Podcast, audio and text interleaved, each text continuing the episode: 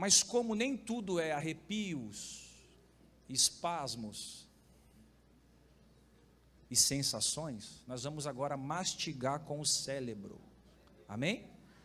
Nós já celebramos e agora nós vamos cerebrar, pensar um pouquinho com a cabeça. Abra sua Bíblia aí. Carta de Paulo aos Filipenses, capítulo de número 1, versículo de número 12. Leiamos do verso 12 ao 21. Muito bom ver você aqui hoje. Muito bom. Carta de Paulo aos Filipenses, capítulo 1, versículo 12 ao versículo 21. Só lembrando que nós estamos fazendo um estudo exegético sobre a carta de Paulo aos Filipenses. Nós vamos estudar essa carta até o final dela, versículo por versículo, se assim Deus preparar. Domingo passado eu falei sobre relações enriquecedoras. Alguém estava aqui domingo passado? O que, que eu falei domingo passado?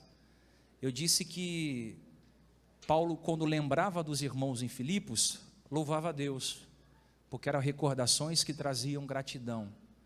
Eu disse que você não pode ficar preso nas recordações ruins, e disse que uma relação para ser mútua ou recíproca, ela tem que ser dialética. Você dá 50 e quem está do lado dá 50, soma 100.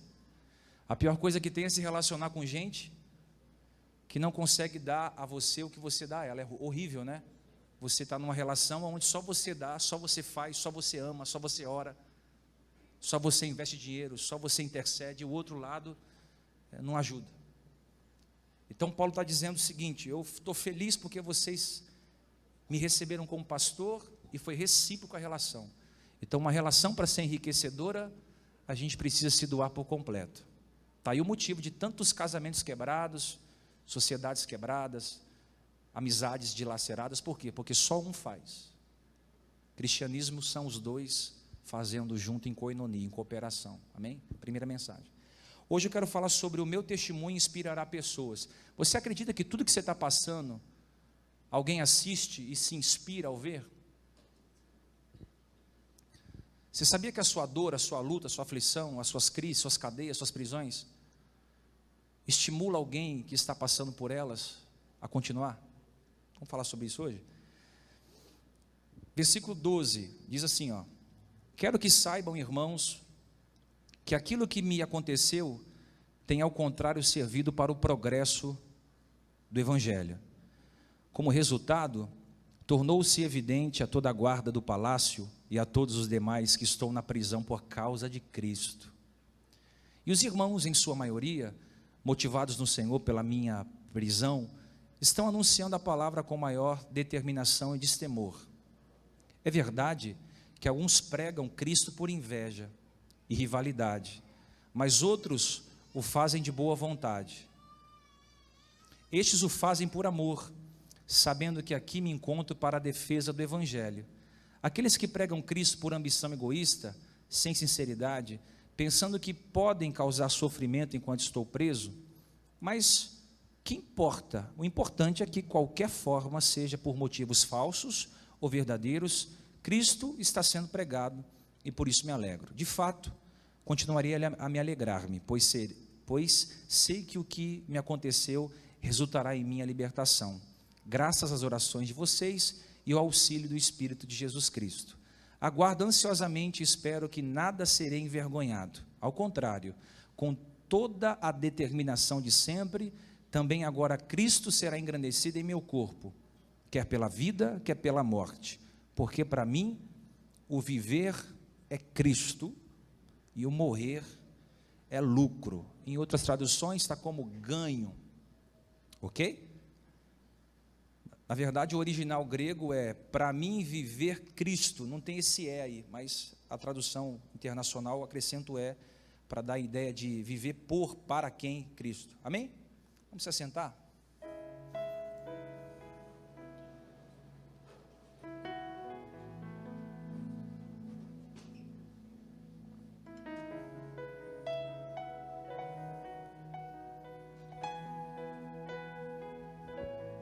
Amém, irmãos? Coloca só o verso 12 aqui para mim, que nem de manhã. Vamos pensar um pouquinho juntos? Está comigo? Diga amém. Queria que você, você prestasse atenção no verso 12. Paulo, ele diz assim, ó, quero que saibam. Saber o quê? Que aquilo que me aconteceu tem antes servido para o progresso do Evangelho. Então, Paulo está preso, ele está dentro de uma cadeia, aprisionado a um guarda pretoriano. Ele pega e começa a escrever dizendo o seguinte: Eu quero que vocês saibam. Saber o quê? Que tudo que eu passei contribuiu para a expansão, para a propagação do Evangelho de Jesus Cristo aqui na terra. O que será que Paulo queria que as pessoas soubessem? Ele queria que as pessoas soubessem que ele foi perseguido em Damasco. Paulo, quando se converte, ele começa a espargir o evangelho, a, a, disseminar as boas novas. E ao invés de ele receber uma oferta, ele recebe rejeição. Ele queria que os irmãos soubessem que ele foi rejeitado em Jerusalém. Jerusalém era o lugar onde ficava a igreja sede, a igreja mãe. É ali que se reuniam os apóstolos, os homens que transitaram com Jesus durante três anos e alguns meses. Só que quando Paulo se converte, ele vai ter com os discípulos, os apóstolos não recebem Paulo. A Bíblia é bem clara em dizer que os apóstolos rejeitam Paulo, se desfazem de Paulo, porque Paulo não andou com Jesus. Agora aparece Paulo dizendo que ele é um apóstolo. Então ele é rejeitado pelos apóstolos.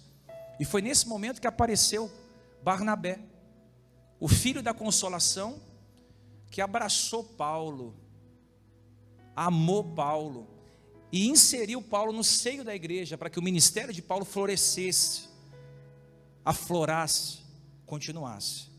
Ele queria que os irmãos soubessem que ele foi esquecido em Tarso Durante dez anos, quantos anos? Dez anos ele foi esquecido na cidade de Tarso. Esses dez anos, Paulo ficou longe dos holofotes, ficou longe da câmera. Dez anos, Paulo ficou fora dos aplausos, ele ficou no anonimato, dez anos. Dez anos, ele ficou sem que ninguém o aplaudisse. É como se o machado tivesse a raiz da árvore, arrancando toda a pretensão pessoal de Paulo, despindo o mesmo de toda a jactância, orgulho, soberba, e aí vai. Então ele queria que os irmãos soubessem que dez anos ele ficou esquecido, apagado, sendo tratado por Deus. Também queria que eles, os irmãos soubessem que ele foi apedrejado em Listra. Quando ele chega em Listra, a, quem fez aquela agenda para ele pregar na cidade de Listra foi Deus. Mas mesmo Deus agendando a pregação em Listra, ele foi apedrejado. Agenda boa, hein? Ele queria que os irmãos soubessem que quando ele chegou em Filipos, ele expulsa um demônio da, da mulher que era adivinha. Os pretorianos prenderam ele, levaram ele para o cárcere interior, Atos 16, deram uma quarentena de açoites menos um. Por volta da meia-noite ele começa a cantar, as cadeias se quebram. Ele queria que todo mundo soubesse que ele tomou uma surra lá na cidade de Filipos.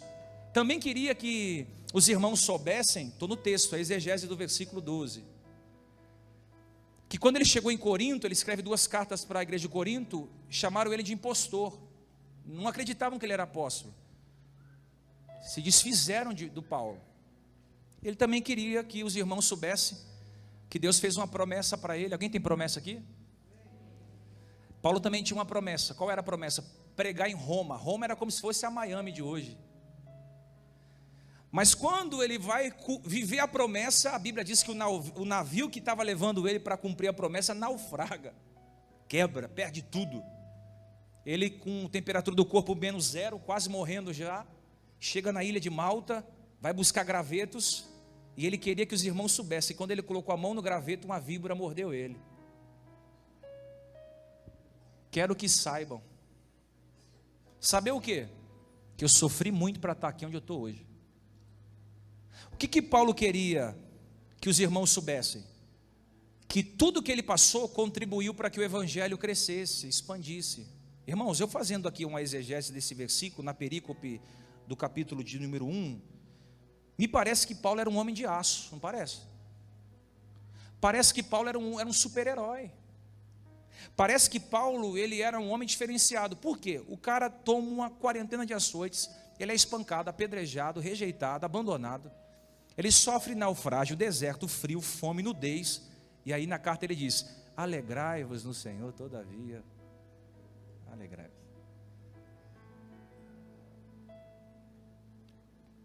Ele está preso, dizendo: E alegria boa de estar preso. Pois bem, qualquer ser humano que enfrentasse o que Paulo enfrentou, eu vou melhorar isso aqui. Qualquer ser humano que passasse 50% do que Paulo enfrentou, no mínimo, sofreria defraudações emocionais, no mínimo. Qualquer pessoa que passasse 50% do que Paulo passou, estaria defraudada emocionalmente. Fisicamente ele já estava, as costas abertas, ferido, com fome. Eu nem sei como Paulo fisicamente estava. Eu sei que, que ele morreu sozinho, velho, abandonado por todos. Só Lucas o cuidou do mesmo, porque ele era médico, e Timóteo que chegou lá na, na última hora para morrer. Então Paulo, ele passou por muitas coisas e ele não permitiu que é, tudo que ele passou deformasse ele. Qualquer um de nós, se tivéssemos passado 10% do que Paulo passou, estaria defraudado emocionalmente. Por menos a gente se defrauda, por menos a gente se perde, por menos a gente nem quer mais estar na igreja. Olha aqui, você não passa nada, quer desistir? Ai, a irmã não falou comigo, vou sair da igreja. Ai, porque o pastor não me visitou, porque o pastor não me convidou, porque o pastor não me abraçou, vou sair da igreja. Ah, porque fulano fez isso para mim, ah, porque eu estou na liderança aconteceu aquilo outro. Eita, vamos aprender com Paulo. Paulo passou o que passou, mesmo assim, continuou servindo a Jesus. São 60 milhões de pessoas ou mais que estão desviadas da igreja porque receberam uma palavra de ilusão. Você vai ter vitória, você vai romper, você vai crescer, todos os demônios que estão na sua vida vão desaparecer, mas não ensinar as pessoas a sofrerem por amor a Cristo. Então, quando a adversidade veio, cadê Jesus? Quando o problema veio, cadê a estratégia na palavra para sair? Está entendendo, amado? Por menos eu vejo pessoas se desviando da igreja, porque teve algum atrito emocional. Paulo mesmo preso, demonstra uma saúde emocional inacreditável. Agora vamos pensar aqui: Paulo não havia roubado ninguém, Paulo não havia defraudado ninguém, Paulo não havia participado da Lava Jato, Paulo não havia é, extorquido um, um soldado romano, Paulo não havia feito nada, e mesmo não fazendo nada, foi preso. Por que, que ele foi preso? Porque ele roubou? Não. Porque mentiu? Não. Porque defraudou? Não. Porque ele era santo. Muitas vezes você vai ser preso, não é porque você fez algo de errado, é porque você fez algo certo. Muitas vezes o que vai te levar a uma prisão não é porque você se vendeu, é porque você não se vendeu. Muitas vezes o que vai encarcerar você pé e mãos não é porque você foi desleal, é porque você foi leal. Paulo estava sofrendo não porque desobedeceu, mas porque obedeceu. Na verdade, a nossa concepção acerca de Deus é o seguinte: agora presta atenção aqui. A nossa concepção acerca de Deus é o seguinte: se eu fizer tudo certinho, tudo vai dar certinho também na minha vida. É não é? A gente pensa assim. Se eu fizer tudo certinho, Deus vai me abençoar e eu vou viver uma vida também certinho. E não é assim. Às vezes você vai fazer tudo certinho e vai dar tudo errado. Consegue entender isso? Não? Às vezes você vai fazer tudo certinho, mas no final vai dar alguma coisa errada. Por quê? Porque Deus tem os seus propósitos na sua vida. Então tira da sua mente hoje essa relação comercial que você tem com Deus, que se você fizer tudo certinho, nada de desagradável vai acontecer com você. Tira da sua mente que se você fizer tudo certinho, nada de desagradável vai acontecer na sua vida. Paulo estava em um ambiente extremamente desagradável. Por quê? Porque fez exatamente o certo. Muita gente está sofrendo porque fez tudo certinho. Aí você fala assim, ô bispo, mas eu fiz tudo certinho. Eu eu estou na igreja, eu amo Jesus, eu estou servindo o próximo, eu sou altruísta, eu exerço empatia, eu sou solidário, eu eu estou fazendo o que a palavra manda, mas por que, que eu estou sofrendo tanto? Por que, que nada dá certo para mim? Deus tem um propósito. Eu não sei quem te prometeu que se você fizer tudo certinho, no final vai dar tudo certinho. Às vezes não é assim não. Paulo fez tudo certinho e no final ganhou uma prisão. Diga para o seu irmão: fazer o que Deus manda, às vezes, vai te levar a dor, sofrimento e prisões.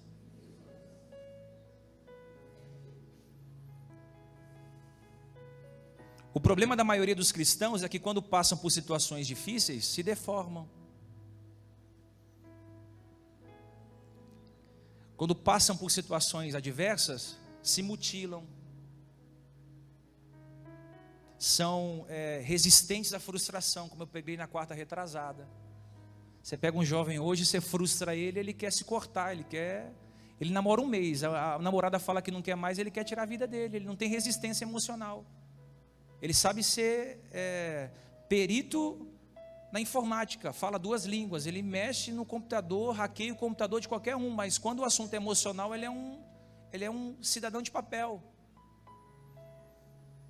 Então, se te conforta eu dizer isso para você, você vai passar por muitas coisas, das quais você fez tudo certinho, está dando tudo errado. Tem alguém que está passando por isso, bicho fez tudo certo. E eu estou passando por uma luta que só Deus na minha vida. Olha aqui, ó, às vezes, você vai acordar pela manhã, vai fazer sua caminhada, vai fazer seu crossfit, vai fazer sua musculação, vai fazer seu aeróbio, vai fazer seu jazz, vai mudar sua alimentação, vai no médico, vai fazer uma bateria de exames, vai se cuidar como ninguém, vai dormir cedo, acordar cedo, vai se tratar. Mesmo assim, você pode acordar amanhã e ter, descobrir que você tem um caroço. Você pode ser, é, você pode cuidar de si como ninguém cuida e mesmo assim descobrir que está com nódulo no seio. Descobrir que mesmo não comendo é, excesso do doce, você tem uma diabetes. Apareceu. Só entre sexta e hoje eu já recebi duas pessoas aqui na igreja que estão com tumor no cérebro. Tudo. E o que você me diz? Às vezes é alguém que fez tudo certinho, e por fazer tudo certinho apareceu um tumor. Deus, por que comigo? Porque Deus sabe que o seu testemunho vai inspirar pessoas. Deus, por que, que meu casamento quebrou e não consegui restaurar? Porque Deus sabe que se você superar esse divórcio, irmão, ninguém te segura mais. Deus sabe que se você superar essa porta que se fechou e, e trabalhar para buscar outra porta que vai se abrir, ninguém te segura mais. Toda dor tem um propósito. Por que, que dói o dente? Porque tem que ir aonde? Hã? Será que a dor é um mal em si ou ela é só uma mensageira? Ela só comunica. Se existe algo doendo na sua vida, é uma mensagem que Deus está mandando para você. Cuide de você, Cuide da sua vida espiritual, cuide do seu coração, guarda seu coração, acima de todas as coisas, guarda seu coração, guarda seu coração. Por quê? Porque eu quero que vocês saibam que tudo que me aconteceu serviu para o progresso do Evangelho. Você não precisa compreender, você só precisa entender que tudo que você está passando, o Evangelho, através da sua vida, está sendo pregado. Você é uma carta, carta não fala, carta é lida. Você é o perfume de Cristo, perfume não fala, ele exala. Aonde você chega, o seu testemunho chega com você. Alguém vai ler você, alguém vai sentir o perfume de Cristo na sua vida e vai entender: poxa, se ele passou, eu também passo. Paulo diz: ainda que o nosso homem exterior se corrompa, ele está dizendo da carne, ainda que a nossa carne se corrompa, ainda que você tenha um câncer, uma diabetes, uma AIDS, uma síndrome, uma doença psicossomática, ainda que isso aqui se desfaleça. Aí ele diz: contudo, o nosso homem interior se renova. O exterior se corrompe. Quando você está triste, o semblante cai, você fica batido, você não come, ó, o exterior está corrompido. mas o interior está forte.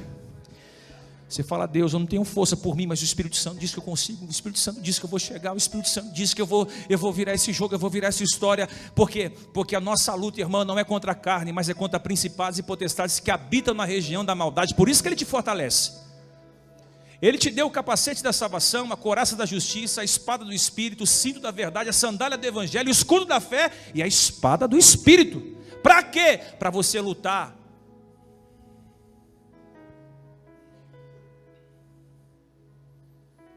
Paulo está dizendo assim: Ô irmãos, ô Sarando Nações, quero que a Sarando Nações saiba que tudo aquilo que os outros pensavam que era ruim, para mim foi bom. Você já perdeu alguma coisa assim? Você ficou muito triste, mas depois se você agradeceu a Deus porque tinha um propósito? Por exemplo, você foi fechar um acordo de comprar um carro, não deu certo, você ficou triste. Depois apareceu muito melhor. Uma casa, por exemplo, bens materiais, vamos dizer, você já Poxa, eu queria tanto isso. Aí você não deu certo, mas depois veio algo muito melhor. Até um relacionamento. Ah, eu queria tanto. Aí depois apareceu outra pessoa maravilhosa. Falou, oh Deus, louvado seja o teu nome. Obrigado, viu? Ainda bem que eu não fiquei. Graças a Jesus. Né? Por que, que Deus permite o sofrimento na minha vida?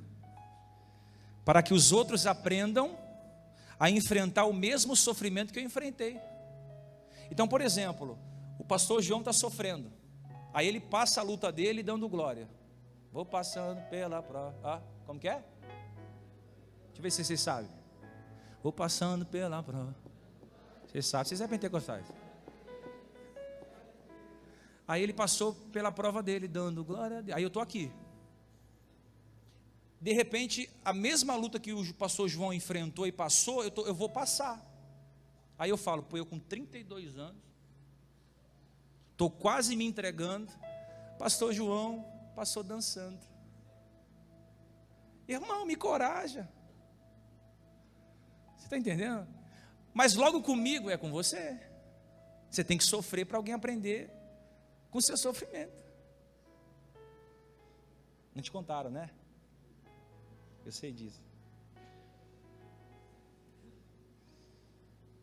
Aquilo que Paulo estava enfrentando estava motivando os outros a resolverem os seus problemas. Às vezes Deus permite certos problemas acontecerem na sua vida para que os outros aprendam. Tem gente que sem o seu exemplo de superação estaria desesperado. Tem gente lá na sua empresa que está te assistindo. Pô, se ela conseguir, eu vou conseguir também. Pode, pode acreditar no que eu estou dizendo. Às vezes é a sua esposa que está esperando você dar, virar esse jogo aí. Ela está falando: meu marido vai conseguir, meu filho vai vencer. O seu testemunho de dor, de cadeia, de apedrejamento, de abandono, vai inspirar pessoas a assistirem a sua vida. Amém? Então, o seu sofrimento de hoje ajudará pessoas a passarem pelo sofrimento delas amanhã. Você entende, amor? Dá para entender isso? Tudo que você está sofrendo hoje, alguém amanhã vai aprender com o que você sofreu. Porque a Bíblia diz o quê? Que o sábio, o sábio, o entendido, ele discerne todas as coisas e não é discernido. Tem coisas que você não precisa passar, é só você ver alguém passando e aprende. Isso é o sábio. O sábio não é quem fica tropeçando e levantando, é quem viu alguém tropeçar e diz: opa, se ele tropeçou, eu nem vou por esse caminho aqui, porque eu já vi que ele errou. Eu já vi que meu pai errou, não posso fazer isso aqui. Eu já vi que a minha mãe errou, não posso fazer igual ela fez. Eu já vi que alguém caiu, não posso passar por ali. O sábio. Então o sofrimento de hoje ajuda alguém amanhã. Então sofre dizendo, contribuiu para o crescimento do evangelho. Agora vai no verso 20. Isso aqui é incrível, isso aqui é incrível. Paulo diz: tudo que eu passei contribuiu para o crescimento do evangelho. Só que o verso 20 ele diz: e tem mais Aguardo ansiosamente, espero que em nada serei envergonhado. Parte A. Aguardo que em nada serei envergonhado. Diga para o seu irmão, irmão, tudo que você está passando, Deus não permitirá que você seja envergonhado. Procura um que tem mais fé, diga assim: você não será envergonhado. Agora olha para mim, pode ser constrangido mas envergonhado não. Deus nunca permitirá um servo de Deus ser envergonhado. Nunca. Paulo não tem vergonha do que está passando. Por isso que ele diz: ó, eu não tenho, eu não estou envergonhado, não. Não tenho vergonha do que eu estou passando. Não tenho vergonha de estar preso. Não tenho vergonha de ter apanhado. Eu não tenho vergonha de estar na tribulação. O nosso problema é que a gente sente vergonha. Você está carregando uma mala de 200 quilos nas costas e ainda não teve humildade de pedir ajuda para o irmão.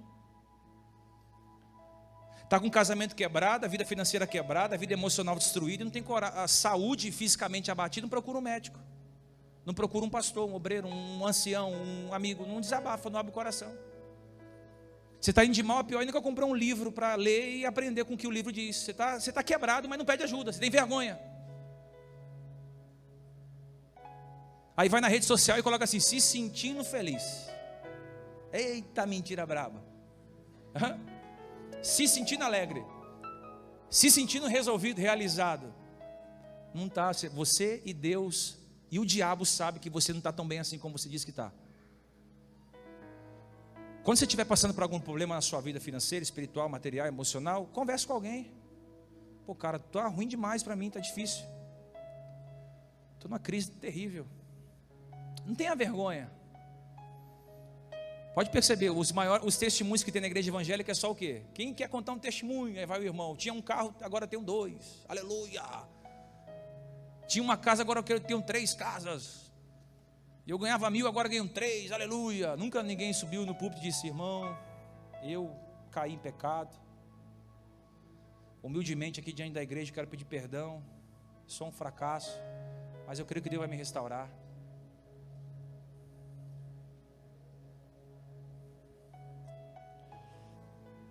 A gente tem vergonha de falar que está na crise, sem dinheiro. Vai pensar o que é de mim? Aunque o cristão é quebrado, a Bíblia diz que o cristão só anda por cima, só é cabeça. É, não é? Que se fazer o voto lá e tal, Deus vai honrar, aleluia. Se ungir com óleo, Jeová Jiré vai prosperar. Uou!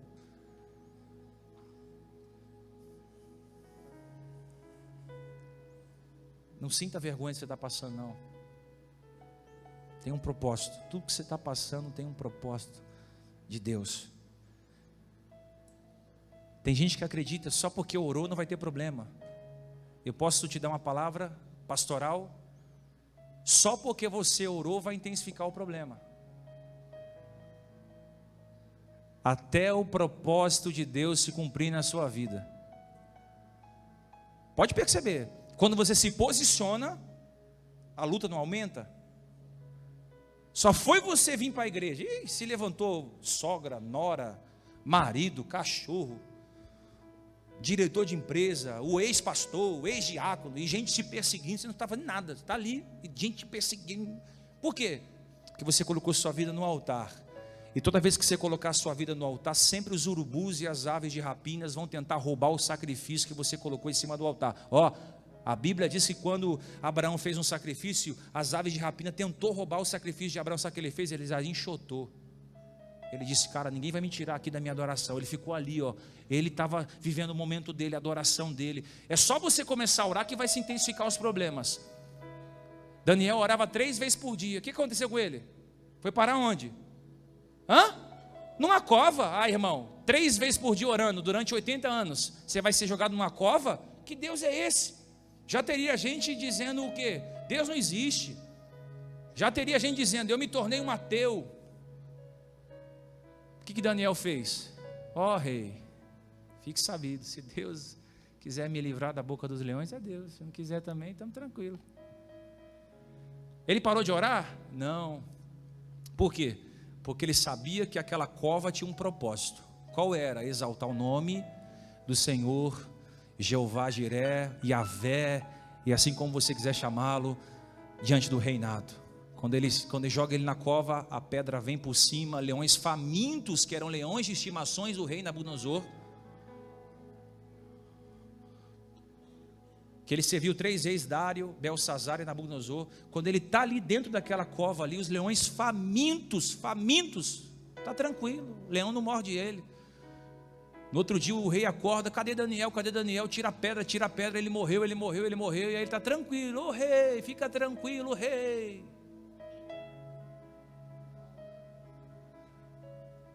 Se fosse hoje, vou ligar para o bispo, tem um leão aqui.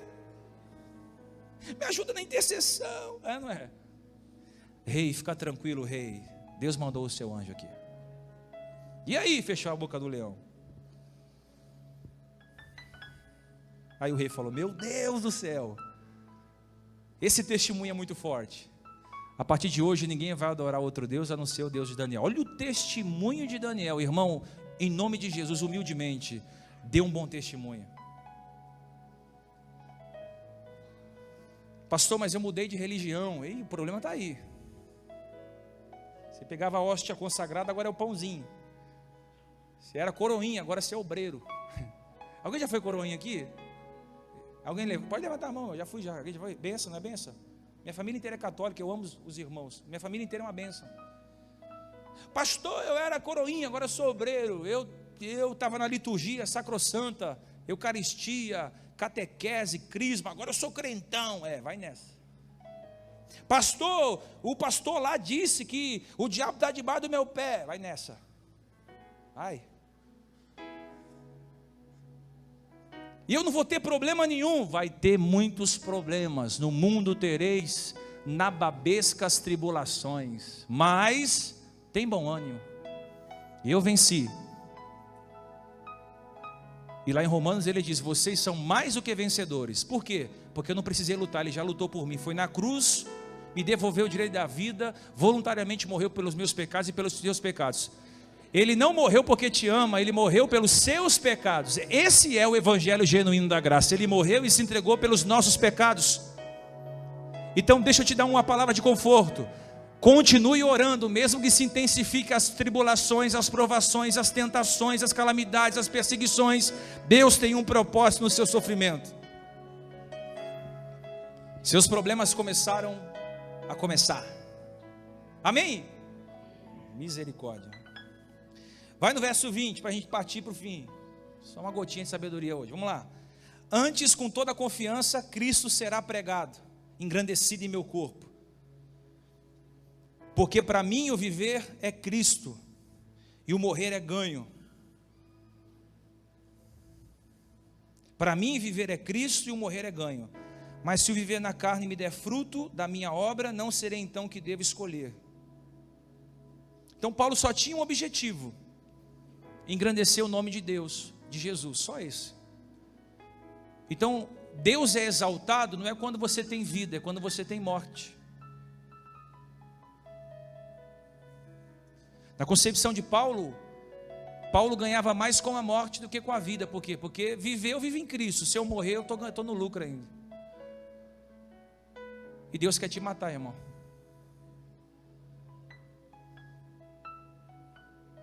Que Deus me mate. Mate minha soberba, meu orgulho, minha jaquitância, minha arrogância, minha prepotência. Que Deus arranque a, a, a minha a minha ira, a minha cólera, os meus ressentimentos, as minhas reminiscências. Que Deus faça uma cirurgia invisível em mim, arranque tudo aquilo que não presta, me mate, para que eu seja um homem morto, porém vivo. Vai no cemitério, vai no necrotério e tem alguém lá deitado na maca, vai lá e começa a xingar ele: Você não presta, você não vale nada, é, você fez isso para mim, você, você, você, você. E o morto está lá tranquilinho, deitado, descansando o sono do justo. Ele reagiu? Sim ou não? Não vai reagir porque está morto. Olha como seria diferente se a gente reagisse assim. Você não presta, você é isso, você é aquilo outro, você é isso. Você... Aí você está tranquilinha. Amém, amado. Glória a Deus. Você quer, você quer ver alguém bravo com você? É quando alguém te afronta e você não reage. Nossa, irmão, isso aí é. É um tapa na cara. Provérbios 15 diz assim: ó, que aquele que desvia a palavra dura, ele é sábio, ele é inteligente.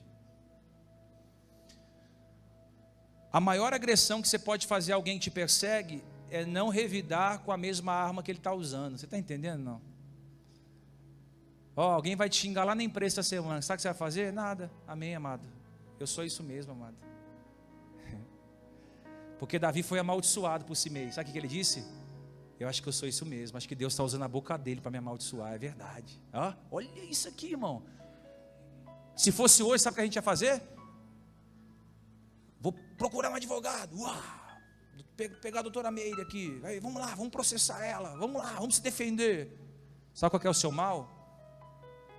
É que você está defendendo as afrontas que estão vindo. Paulo está dizendo: Olha, eu não tenho nada a ver com o que estão falando. Viver para mim é Cristo. E se eu morrer é lucro.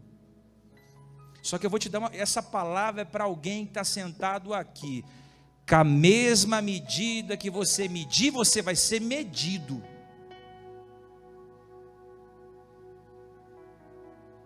Por isso aquela célebre frase que eu sempre falo: vai cuidar do que? Da sua vida.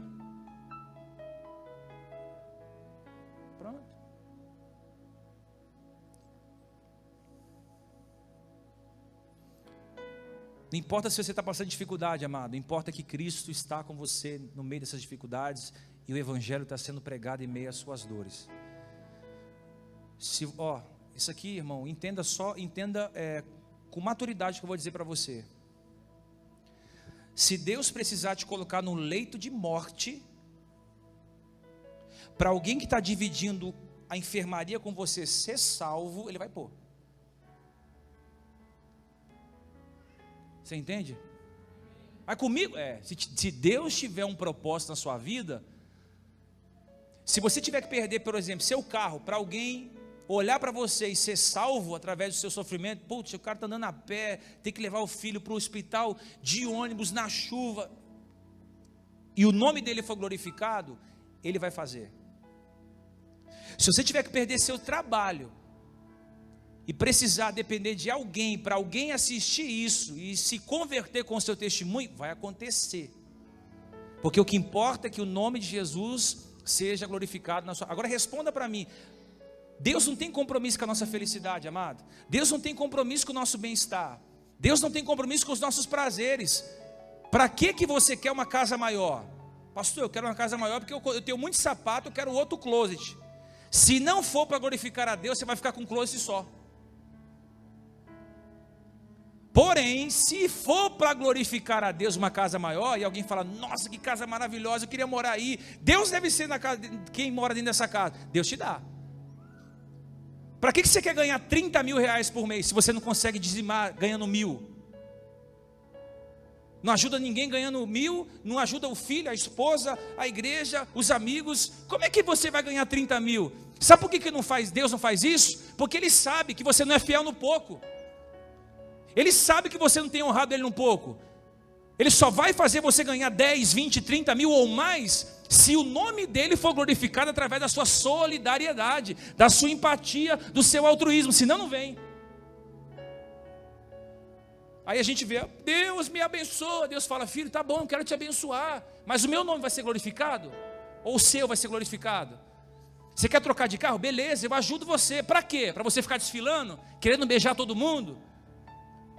Posso falar? Pagando de gatinho aqui no Vila Mara? Pago paulistano, Itaí Paulista? Alguém conhece? Não vai ter carro não, filho. É a pé mesmo. Ou é para você pegar a sua esposa e fazer ela ser uma mulher? Hã? Quem deu esse aleluia? Aleluia. Hã? Porque a gente pega uma geração de homens de 30, 40 anos que só tem baba no rosto, é tudo moleque. Se for beber, não casa. O que, que é beber? Não é beber, não, tá, irmão? Em nome de Jesus, amado. Deus só vai colocar você naquela empresa lá se for para glorificar o nome dEle. Deus só vai te dar um carro melhor, uma casa melhor, um salário maior, se for para glorificar o nome dEle. Se você estiver vivendo em Cristo, para a glória do nome dEle, Ele te dá o que? Aquele que estiver ligado na videira, João 15 diz: Tudo que pedi em meu nome eu considerei. Você está preparado, irmão, para você glorificar o nome de Jesus em qualquer circunstância na sua vida? Deus vai fazer acontecer isso na sua vida, só se tiver um propósito. Se Ele tiver que colocar no leito, tem propósito, Ele põe. Se tiver que tirar, Ele tira. Se tiver que te dar uma casa, te dará, um carro te dará, saúde te dará, dinheiro te dará, para o nome dele ser glorificado, não o nosso, não o seu. Ele olha para mim e diz: Diego, a sua igreja está crescendo. Ah, Deus, obrigado por isso. Se não for para exaltar o nome de Jesus, Ele não dá uma igreja maior.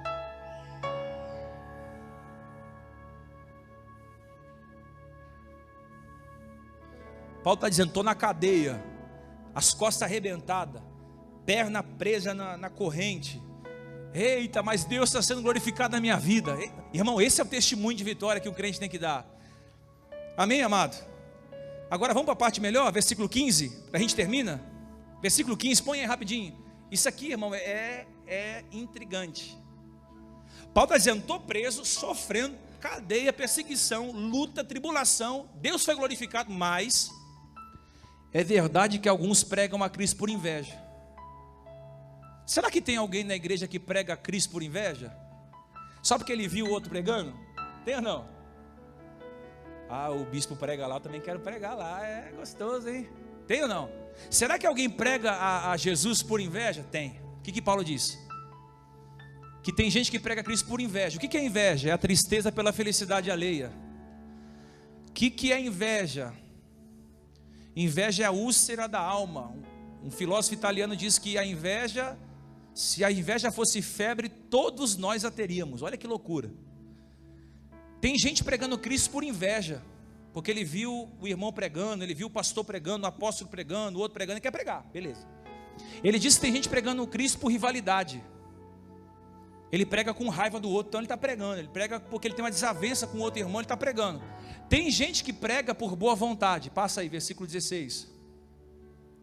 Estes o fazem por amor, sabendo que aqui me encontro para a defesa do evangelho. Passa também. Olha aí. Aqueles que pregam a Cristo por ambição egoísta. O que é ambição egoísta? É quem prega a Cristo só por dinheiro. Sinado, contrato assinado. Sem sinceridade. A palavra sinceridade do grego é hipocrisia. O que, é a palavra hipocrisia? Hipocrisia vem do grego. É, havia aquelas peças de teatro, não tinha aquelas roupas, aqueles aparatos modernos como hoje. Então eles usavam aquelas máscaras, sabe aquelas mascarinhas? Eles eram atores de teatro. Então aquelas máscaras representavam o que? Uma hipocrisia, era uma peça teatral. Ele está dizendo: tem gente pregando Cristo usando máscaras pensando que podem causar sofrimento enquanto estou preso. Então vamos pensar aqui. Passa aí de novo. A gente termina. Mas o que importa, olha a maturidade desse homem. Ele está dizendo assim: Eu não estou preocupado se tem gente ganhando dinheiro com o nome de Jesus, se tem gente pregando com inveja, com rivalidade, com ambição egoísta. Eu não estou nem preocupado se tem gente financiando, ganhando, fazendo escambo com o nome de Jesus.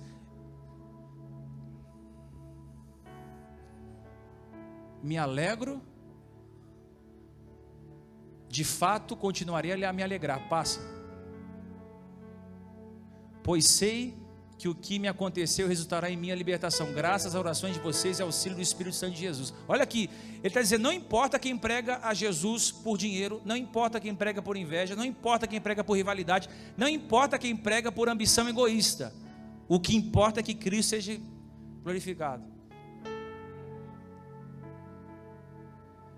Paulo está escrevendo isso aqui, não tinha passado nem 50 anos que Jesus tinha morrido.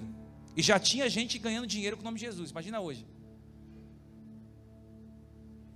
Só que Paulo é tão maduro que ele. Que ele é, Para a gente entender isso aqui, se tivesse 50 igrejas nessa rua aqui, e o nome de Jesus foi glorificado através de uma pequena vida que entrou ali e foi salva, valeu a pena. Eu não estou muito preocupado, não, irmão. Se o pastor daqui faz coaching, faz é, inteligência emocional, o problema é dele. Eu não estou muito preocupado se o irmão aqui é, gosta de bugiganga gospel, é, amuleto gospel, se ele vai para Israel, ele traz todo aquela, aquele aparato gospel, ele, ele, e ele vende isso à igreja, ele ensina heresia. irmão, eu não estou preocupado se o outro irmão é calvinista, o outro é arminiano, o outro é batista, o outro é assembleiano. Paulo está falando, hum, não liga para isso aí não. Se dentro de uma igreja herege houver alguém que foi salvo, ali, isso importa. Por quê? A imutabilidade de Cristo, a soberania de Cristo não pode ser alterado por um falso profeta. Cristo é Cristo. Se ele for pregado no meio de um centro de macumba, ele será glorificado. Se ele for pregado em uma igreja católica, uma igreja evangélica, uma igreja herege, uma igreja tradicional, uma igreja pentecostal, não interessa. Onde ele for pregado, o nome dele é poderoso. E haverá salvação para quem abrir o coração. Aquele que crê em mim, do seu interior fluirão rios de água viva. Deus enviou o seu Filho unigênito para todo aquele que nele crê, não pereça, mas tenha vida e vida eterna. Aquele que crê em mim terá vida e vida eterna. Se você está aqui hoje, irmão, e você abrir o seu coração e a palavra entrar em você e você for salvo, valeu a pena. Isso é o que importa, diz Paulo. Então para de ser juiz. Aí o irmão está fazendo isso, o outro está fazendo aquilo outro. Vamos olhar para Jesus. Ele diz: Eu continuarei firme, me alegrando ao Senhor, não olhando para os invejosos, nem para os que fazem rivalidade, nem para os que são hipócritas, nem para aqueles que vendem a Jesus. O que interessa é que ele seja pregado, exaltado, glorificado, majestado. Ele, o importa é que ele seja aspergido. Termina aqui. Se você quer ter, se você quer ter uma vida bem-sucedida, quantos aqui querem ter uma vida bem-sucedida? Para de dar conselhos para Deus de como fazer a sua vida se tornar bem-sucedida. Deus sabe o que ele tem que fazer com você. É chicote, vai tomar chicotada. É pouco dinheiro por um momento, privação agora, respeito o processo de privação. É muito dinheiro, respeito o processo de ter muito dinheiro. É comendo pão, respeita. É comendo picanha, respeita o processo que Deus usa para tratar a sua vida e o nome dele ser glorificado. Viver é Cristo. E morrer, morrer é lucro. Você está preparado para morrer por Jesus? Porque a Bíblia diz que Deus tem prazer na morte dos santos. Aí eu quero te perguntar: Não murmura não que você está passando, não. Existe a sua cidadania, diz Paulo. Não questione, não, não se queixe.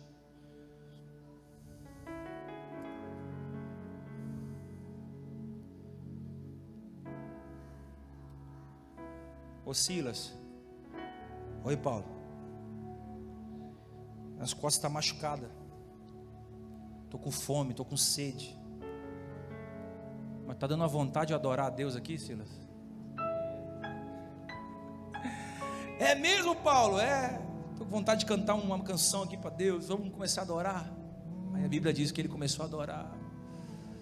Sei lá o que, que ele começou a cantar. Canta aí, Paulo. Ixi. Uma cadeia do lado começou a ouvir. Aí outro preso começou a ouvir. Aí Cira falou: Gostei desse negócio. Aí começou a ouvir também. Daqui a pouco, bum, portão cai. Bum, parede cai. Bum, corrente solta. Bum, os pés se soltam. Todo mundo, caramba, Paulo está adorando, as cadeias começaram a se abrir. Vamos fugir. A porta está aberta. Tudo que você quer é porta aberta. Aí Paulo disse: Não, Deus mandou a gente ficar, não mandou fugir. Vai ter portas que Deus vai abrir, mas não é para você sair naquele momento, tem que ficar onde Deus colocou você.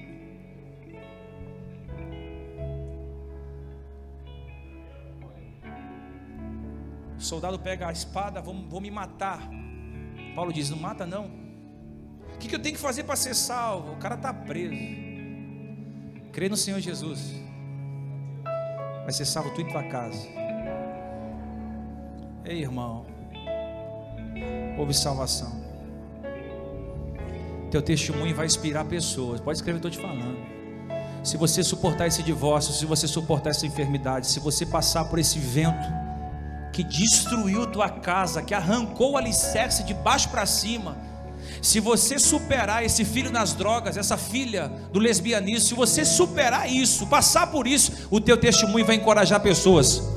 Se você suportar o que você está passando, vivendo privações, luta, adversidade, doença, enfermidade, morte e vida, se você passar por isso, alguém do seu lado vai olhar para você e vai dizer: Cara, se ele passou, também passo. O teu testemunho inspirará pessoas a passarem por aquilo que elas estão passando também. Se você crê nisso, irmão, pega, levanta, levanta a mão para receber essa palavra.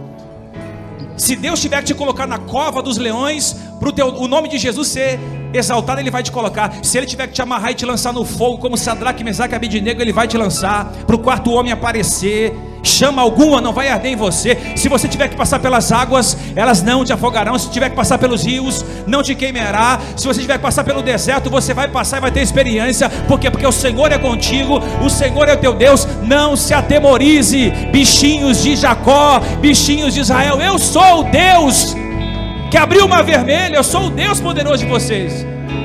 Então passa dizendo: se Deus trouxe na minha vida isso, é para eu passar, o nome dele vai ser glorificado, o meu testemunho vai ser contado. Paulo morreu, irmão, arrancaram a cabeça de Paulo. E tem um louco aqui na Silveira Pires, número 504, que está falando sobre Paulo, porque Paulo não desistiu. Se você desistir, ninguém vai falar do seu nome. Se você desistir, ninguém vai lembrar de você. Se você tirar sua vida, depois de uma semana, as pessoas vão esquecer de você. Agora, se você passar. Ah.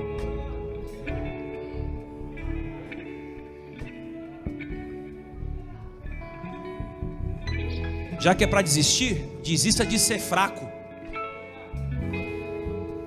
Porque a sua força não vem de homens, não vem dos remédios que você toma para dormir, a sua força não vem do seu marido, do seu esposo, não vem da sua mulher, não vem dos seus filhos, a sua força vem do Deus que você serve. Ainda que a sua mãe te abandone, seu marido te abandone, as pessoas que você ama te abandone, Deus, todavia, nunca, nunca, nunca vai te esquecer de você, nunca. Então eu quero, eu quero que você se coloque em pé. Se você quiser vir aqui à frente, você é livre. Mas o teu testemunho vai inspirar muita gente.